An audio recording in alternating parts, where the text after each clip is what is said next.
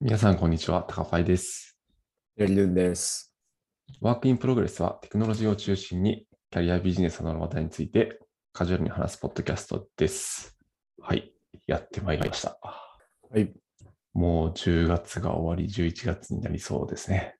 そうですね。もう今年はあと残すところ2ヶ月と。いや、本当ですよね。うん。早いな。毎年言ってるけど早いな。 いやーわ、八木さん、最近どうですか 最近ですか最近は結構仕事が忙しいですね。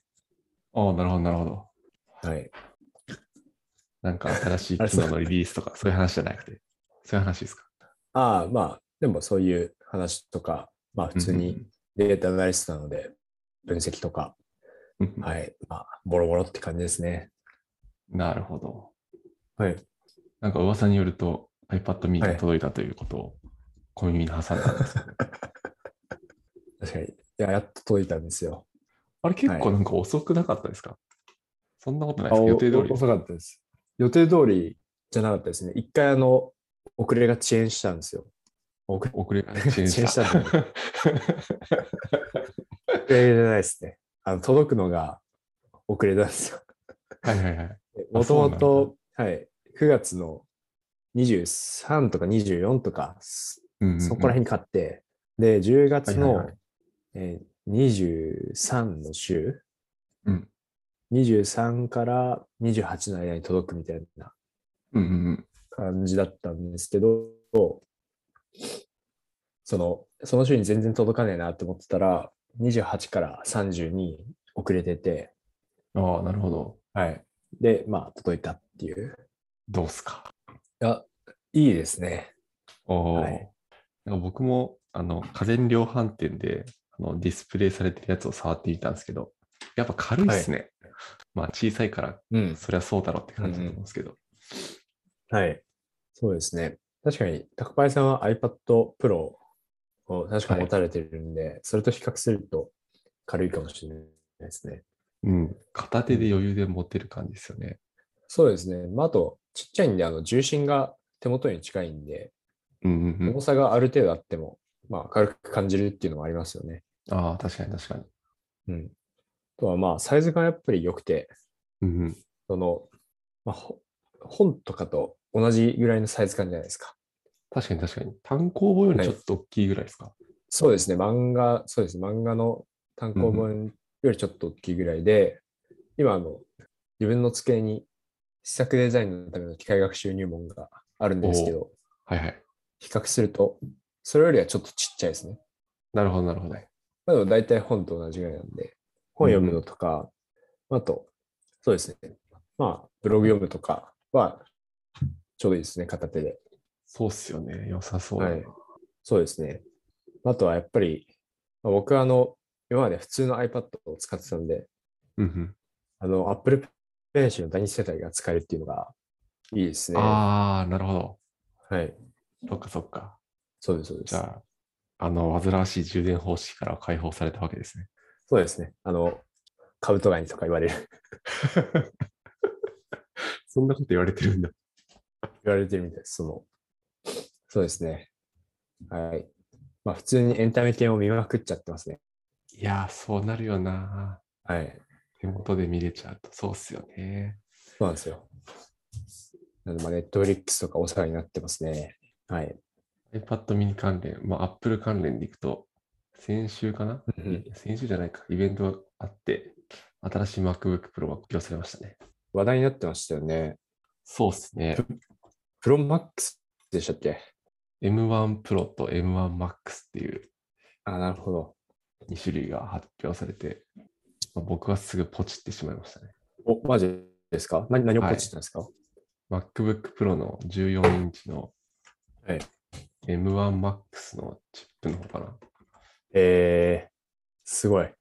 もうそう僕、ポチですかあそうです。は即い。ポチです。朝の4時ぐらいに なるほど。イベントが終わあっでてもそうかポチりました。はい。じゃないと、その、1回目のリリースで届かないですよね。そうですね。1回目間に合ったのかな。僕、今、Apple Store 上だと、11月3日から11 11月8日うんに届けますよってなってて、はい。ではもうい、来週。そうですね。予定では来週、うんうんうん。今週、来週、来週届く予定ですね。はいいはやい。、楽しみだな。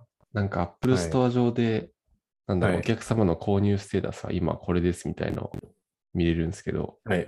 もう1日に5回ぐらい見ちゃいますね。いつ出荷されるんだろうなって。わかりますね。僕も iPad mini の時は、そんな感じでした。そうっすよね。今、配送準備中になってます。ああ、なるほど。いいっすね。決め手はどこだったんですかその iPad。間違えた。ああ、 Mac Pro の決め手か。でも僕、個人で使ってる Ma- うん。 Mac が2015年ぐらいに買ったやつかな。もう結構経ってるんですよ。5、6あな年るほ経どってて、はいはい。で、次出たら買おうかなと思ってて、はい。で、まあタッチバーもなくなったし、はい。で、今回なんか14インチでもメモリが64詰めたんで、もうこれは14インチで買っちゃおうと思って、はいはいはい。なるほ知りど。ました。はい。タッチはなくなったんですね。なくなったんですよ。ついに。で、なんかいろんな HDMI ポートとか SD カードスロットが 復活、復活して、えあ、そう自なんだ分はそこはどうどうでもいいというか、まあどちらでもよかったんですけど、確かに昔のはスロットいっぱいついてますよね。そうっすよね。はい。あとあれか、マグセーフ充電器が使えるようになったのか。え、どどういうことですかマグセーフマグセーフってあの、昔の iPad、i- Mac についてたはい。磁石でペタってくっつく充電器って言えばいいんですかね、ああ、はい。なるほど。あれが復活してしたって感じですね、今回。ああ、なるほど、なるほど。ええそうなんだ。そうなんです。確かに、まあ、あれは良かったですね。あれは、あれで。うん。そうっすよね。はい。すぐ外れるし、なんか引っかかっちゃっても、パソコン落ちないし。そうですね。なるほど。到着が楽しみですね。いやー、楽しみっすね、本当に。 昔の MacBook Pro を一応なんか、下取り的な感じで Apple に渡そうと思ってるんですけど、もうそれが2万円とかになってて、うん。まあまあ、これぐらいかと思いながら。はい。 そうでますあ、普通ね。に売売ったらもうちょっと高くなるのかなちょっとわかんないですけど、めんどくさかったんで、もう下取りにしちゃいました。あ、本当ですか。多分、フィルマとかだともっと高いと思います。うんうんうん。まあでも、フリマだと発送とか、はいはいはい。まああとは売れるかどうかとか、うんうんうん。ちょっと気にすることが増えるんで、ああ、まあ確かにそうっすよね。はいあ。となんかし、はいステッカーとかいっぱい貼っちゃってるから、そあーのなるほどままなるほどフリマだと。まあ、確かにそれも剥がしたりとかしないといけないですね。うんうんうんそう多っ分すよね。はい。まあでも、高林さんがすごい偉人になったら、その、 例えばあの、はいはい例えばあの、ギタリストの、すごい有名なギタリストのギターが高値で取引されるみたいなのあるじゃないですか、そういう。ありますね。この MacBook Pro は高林さんが使ってた MacBook Pro だぞみたいな、プレミアがつけば、それすごいな。か考えたことステなッカーかを貼っったた。までも。確かに。それだったらステッカー貼ったままの方が。はい。全然考えたことなかったな。はい。今はまだあの、その、インターネットを作ったその偉人の人とかもまだご存命ですもんね。あんまりそういうのないあ確かにそうっすね。そうっすね。うん、確かにはい確かに。ティム・バーナーズ・リーさんとかご存命なのかな。ああ、どうなんだろう。1955年なんで、まあ、ご存命なのでは66歳。うんうん。あ、全然、うん。うん。あ、でもそうか。まあ、スティーブ・ジョブズさんとかはもう亡くなられてしまいましたあ、が、まあ、確かに確かに。今日はですね、 はい。日曜ということで、ちょっと子供が起きているので、途中途中で子供の声が入るかもいしいれでない。すよ。お子さんが元気な日曜日、最高です ね。はい。まあ、今までの収録でも、その背後の方で笑い声がしだれして、うんうん。で、そういうの、編集であの僕たちが喋ってるとあの取り除けないので、まあ、そういうのが残ったままになってたんですけど、うん、なんか、そういうのが入ってるときは、そういうことだと思っていただければ、 はい、よろしくお願いします。というはい。そのスティーブ・ジョブズさんがはい持。ってた MacBook とか、うんうん。確かにちょっと博物館級なもうな気がする。いやー、確かにそうだよな。はい。まあ、でも何もステッカー貼ってなさそうですね。貼ってなさそう。それでなんかごちゃごちゃ貼ってたら、ちょっと嫌 ですね。 確かに。確かに。 それはマそジれャッでクちょっみたとい嫌だな。うんなるほど。あの到着が楽しみですね。はい。はい。ではでは、は今日い。のメイントピックに行っちゃっても大丈夫そうですかはい。お願いします。今日のメイントピックなんですけれども、えっ、と、今年のレクシスで発表された論文の一つを、まあ、簡単に紹介しようかなと思っております。はい。よはい。ろしくお願いします。はい。で、論文のタイトルが、シャムニューラルネットワーク for Content Based Cold Start Music Recommendation というものになってます。まあ、タイトルの通り、音楽推薦のコールドスタート問題に対してのアプローチした論文になってますと。うんうん。で、簡単に概要を説明すると、まあ、よくある推薦システムの問題点として、そのコールドスタート問題というものがありますとはい。まあ、新しく追加された、まあ、今回で言うとアイテムのレコメンドの話なんで、新しく追加されたアイテムは、まあ、推薦しづらいという問題がありますと。でなんか論文の中では、まあ、Spotify の事例が挙げられてて、Spotify だと300万以上のアーティストを提供してるらしいんですけど、そのうち実際に聞かれてるのは、あ聞かれてる90%は、えっと、4万3000のアーティストなので、結構偏ってる。本当に人気のアーティストはすごい聞かれてるけど、まあ、全然聞かれてないアーティストもたくさんいますよみたいな感じで、他の人の視聴履歴とかに基づいてレコメンデーションすると、まあそういう問題が起きやすいですよねみたいな話が書かれてましたね。で、まあうんうんこんな感じのコールドスタート問題において、えーこの論文では2つのその音楽の類似性をタイトルにはタイトルにもあるシャムニューラルネットワークスと言われる SNN ですね。っていうモデルを用いてはい計算して、えっと、類似アイテムを推薦する手法を提案していますと。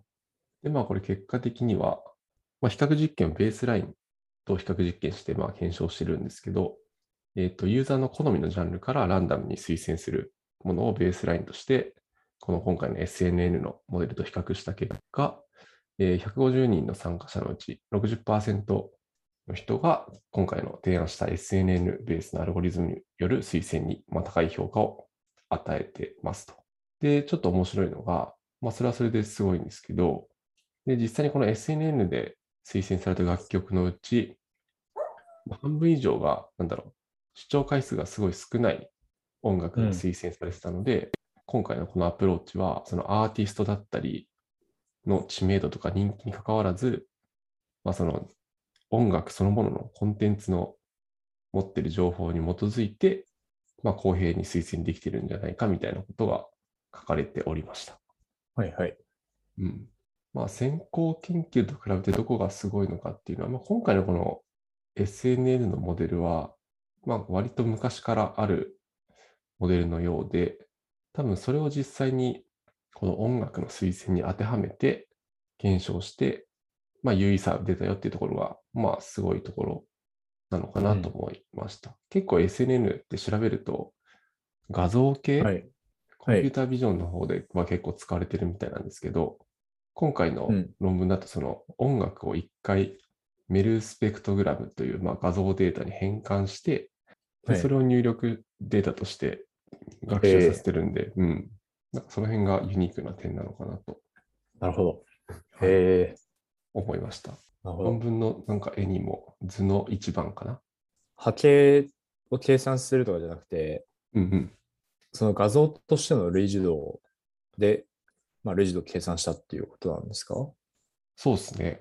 なんか結構、最近だと音楽は、その波長のまま入れると、入れるんじゃなくて、一は回いそのスペクトグラム的なものに変換して処理するのが主流っぽいですね。なんかいろいろ記事とか調べてみると。そうなんですね。はい。ちょっと皆さんも概要欄にリンクを貼っていて、今はもしかしたらフリーで見れなくなっちゃってるかもしれないですけど、はい。まあ、図図の1のところにまあ例があって、音楽をこうのんメルスペクトグラムに変換して、それを CNN に入れて、うんでなんかベクトルを取得するみたいなところが結構肝なところになってますと。ああ、なるほど。はい。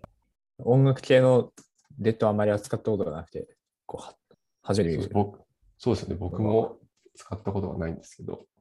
はい。メル、うんメルスペクトグラムビットマップっていう、その、ものがあるん ですね。そう、そうそうなんですいよ。うレベルから。なんスペクトルグラムとベルスペクトグラムは若干違うらしいです。はいはいはい。スペうん。うん。人間の耳に聞こえるように変換。聞こえるように聞こえてるのと同じようなものを画像で表してるみたいな感じなのかな。僕も全然詳しくはないですけど。はいはい。なるほど。ああの、スペクトグラムがなんか、よ、あ、でも違うのか。なんかイメージするもんだとまあ、はいその横が、 まあ時間で、うんうんうん。こうなんかギザギザな、その、まあでもそれだと音量しか表現できてないから、うんうんうんうん。違う可視化方法が存在するのか。そうですね。なんかもう画像で見るとヒートマップっぽくなってますよね。このスペクトルグラム。はい。なるほど。スペクトグラムだと3次元で、横が時間、縦が強度、強度、音量、うんうんうん、で色が3次元目で、周波数の強度っていうのはなんかなってましたね。はいはいはいはい。うんうんうん。そうえですね。なんかこういうのでやるみたいですね。音声の処理は。ー、なるほど。うん。で、まあこの SNN って、まあ、どういうモデルかっていうと、まあ、これも図の1に書いてあるんですけど、まあはい2つ、えーとまずデータの作り方が今回、なんだっけな、フリーのどっかのサイトから、うん。えー、と楽曲をこう持ってきて、はい。えーとまあ、その楽曲はジャンル別にこういくつかヒップホップとかクラシックとか、まあ、ジャンル別にこういろいろあって、で今回のモデルだとその2つの楽曲の類似性をまあ学習させたいんで、えっと同じジャンルの、えっと 1, 曲ずつ取ってきたときに同じジャンルの曲だったら、えっと目的変数に1を入れてで、まあ、違うジャジャンルだったら0を入れるみたいな形ではいデータを作って、で、その01を予測する形ではい。学習させてるっぽいですね、これは。なるほど、なるほど。えー、モデルの図を見てると、ユークリッド距離でまあ、うんうんうん。その AB の AB を AB からまあ CNN を使って抽出されたベクトルの類似度を測って、うんうんうんで、その後に結合、全結合素をまあかませてるんですけど、なるほど、そこで、これ多分確率に直してるのかなるほど、全結合素って書いてあるけど、実はソフトマックスを適用してるだけとかなのかな。な。うん。ぽい。多分そんな気がしてます。なるほどなるほど、それで、そうか、01に直してうるん、01に直してって感じだと、はい。なるほど、なるほど。えー、そうか。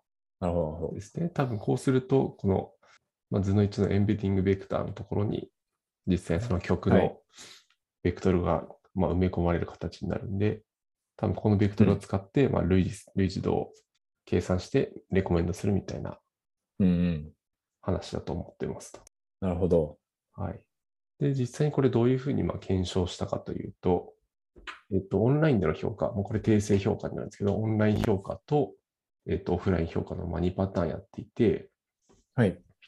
で、オンライン評価の方は、えっと、実際に150人を対象に、まあ、簡単なウェブサイトをまあ作りましたと。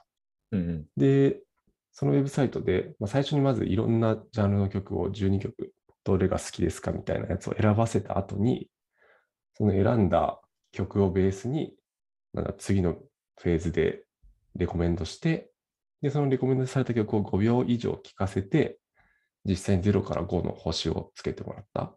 まあ、これは僕に合ってるか合ってないかみたいな。うんうん。そういう評価の仕方をしました。で、レコメンドの方法は、まあ、ちょっと冒頭にも言ったんですけど、えっと、ベースラインとして選んだ曲と同じジャンルからランダムに曲をレコメンドしたパターンと、えー今回の SNN のモデルを使って類似曲をレコメンドしたパターンのまあ2パターンでやりましたよと。うんうん。で、その結果が図の5かなに載っているんですけど、えっ、と、これを見ると SNN ベースの推薦システム、まあ、今回の提案手法の方が内部なものと比べて、えー、とまあ60%の参加者の人がこっちの SNN ベースの推薦システムを好んでいることが分かりましたってことが書かれてますね。うん。はい。なるほど。図の方の一番右にある図がですね、はい。 Listen Count Distribution Per Rating Category ってなってるんですけど、えーっと、みんな聞いてるから5をつけてるんじゃないかみたいな、なんだろう、仮説に対する今回の推薦システムはまあそうじゃないよっていうのを表している図になっていて、まあ、論文の中だと、えっと、これ、X 軸が実際にその実験に参加した人がつけたレーティングはい。で、まあ、左が0で、右が5なんですけど、うん。で、Y 軸が、えっと、今回取得してきた、まあ、データセットに、えっと、その曲の再生回数、まあ、要は人気度みたいなはい。はい。もののデータもあったらしくて、うんで、。その再生回数の、えっと、箱ひげ図がこう、バーって出てて、うん。で、実際のベースラインと今回提案した手法で、まあ、それぞれプロットされてるんですけど、はい。 5のレーティングをつけたところを、まあ、見てみろ、見てみろということを書いてあって、見てみると、 この提案手法の方、黄色の方で、はい。これは、えーっと、まあ、そもそも中央値も低い、要はあんまり聞かれてない人たち、聞かれてる回数が少ないか。では分散も少なそうなんで、いわゆるそのアーティストの人気とか楽曲の人気にかかわらず、ちゃんと参加者の好みのコンテンツを推薦できてますよねっていうのを表表してるみたいですね。ああ、なるほど。うん。なるだほど。からまあ、例えばなんだろうな。ヒゲダンとか夜遊びとか、まあ、一般的に結構みんな好きな曲をレコメンドすれば多分5とかつける人が多いかもしれないけど、まあ今回の提案手法はそうじゃなくてあんまり聞かれてない曲もちゃんとレコメンドして結果5っていうスコアがついてるよっていうことを言いたいっぽいですね。はいはいはい。なるほうど。んっていうオンラインの評価をしてますと。はい。はい。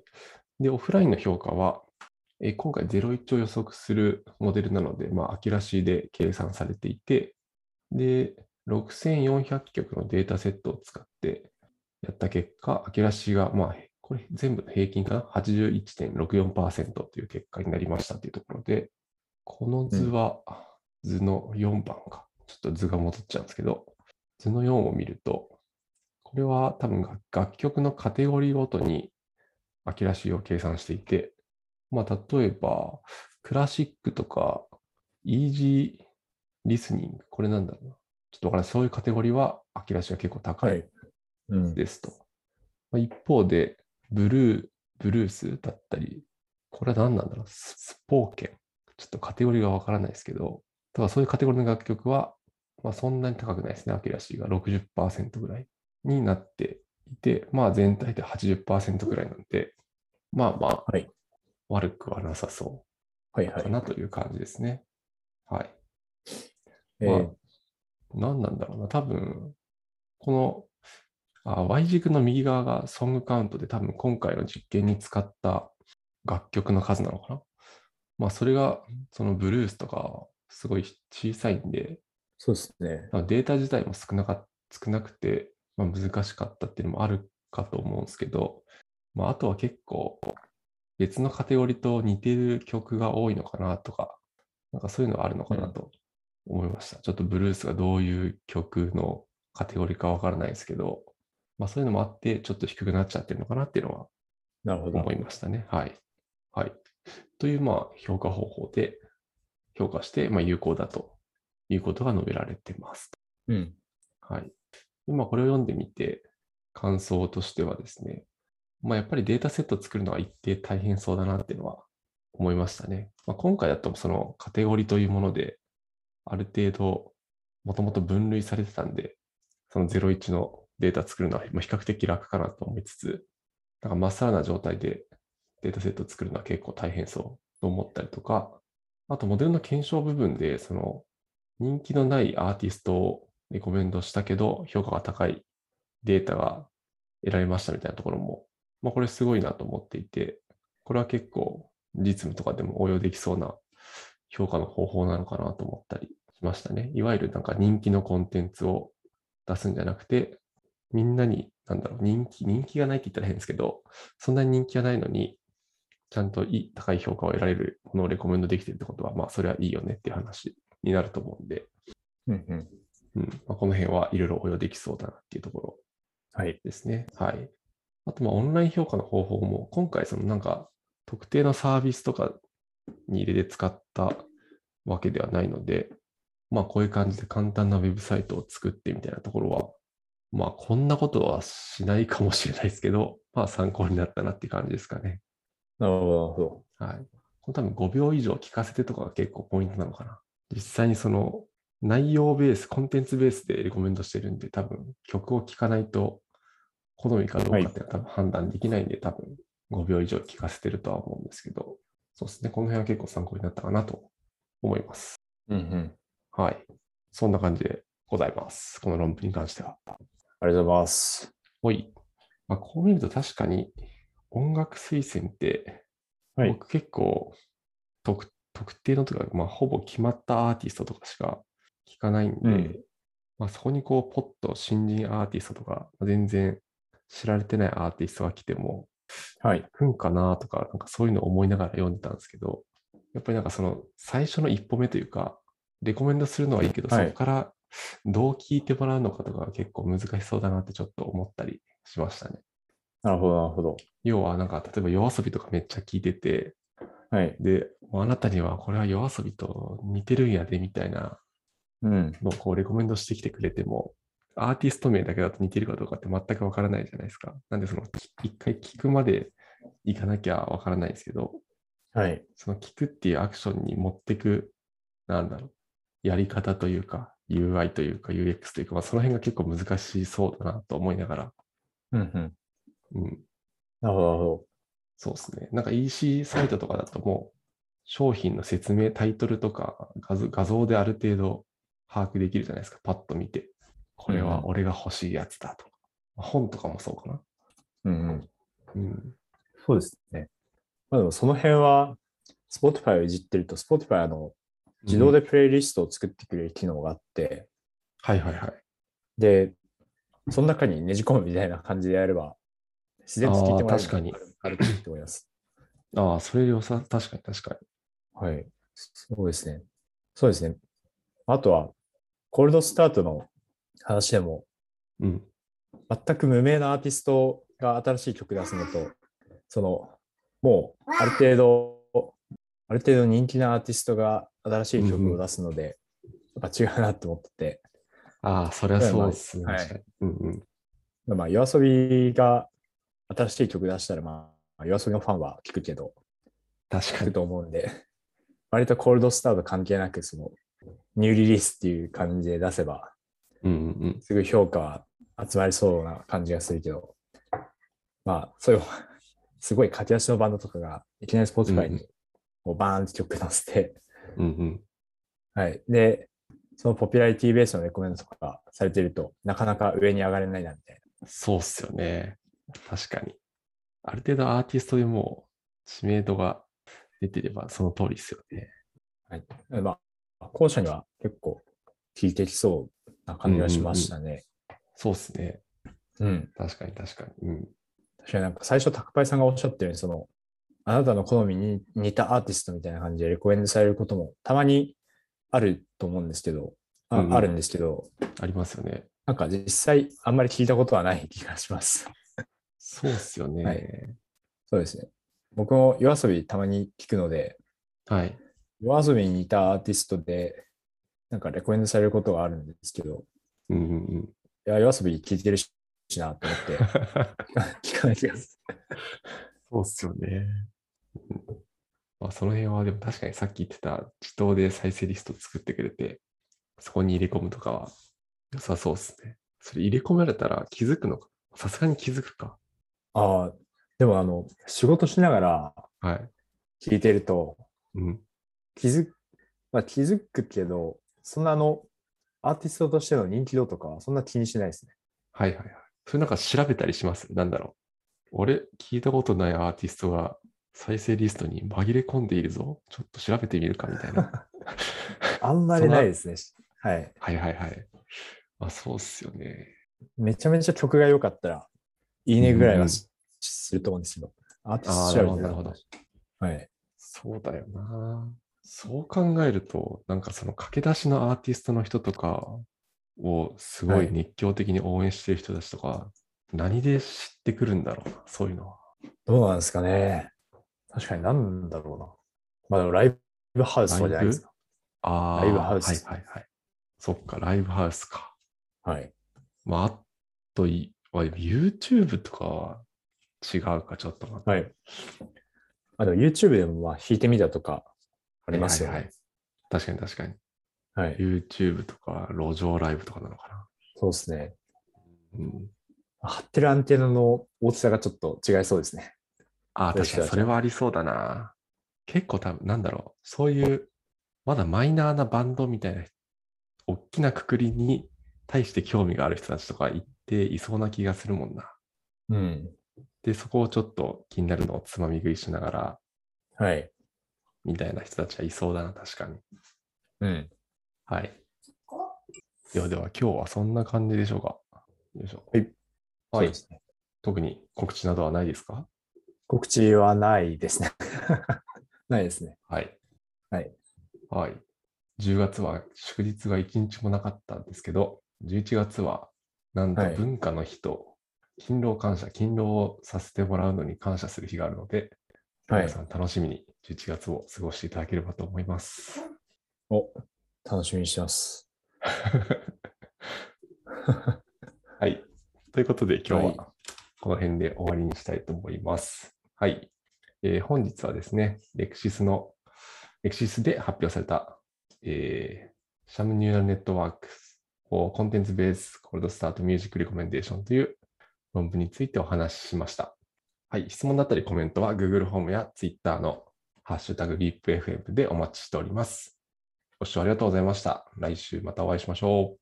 ありがとうございました。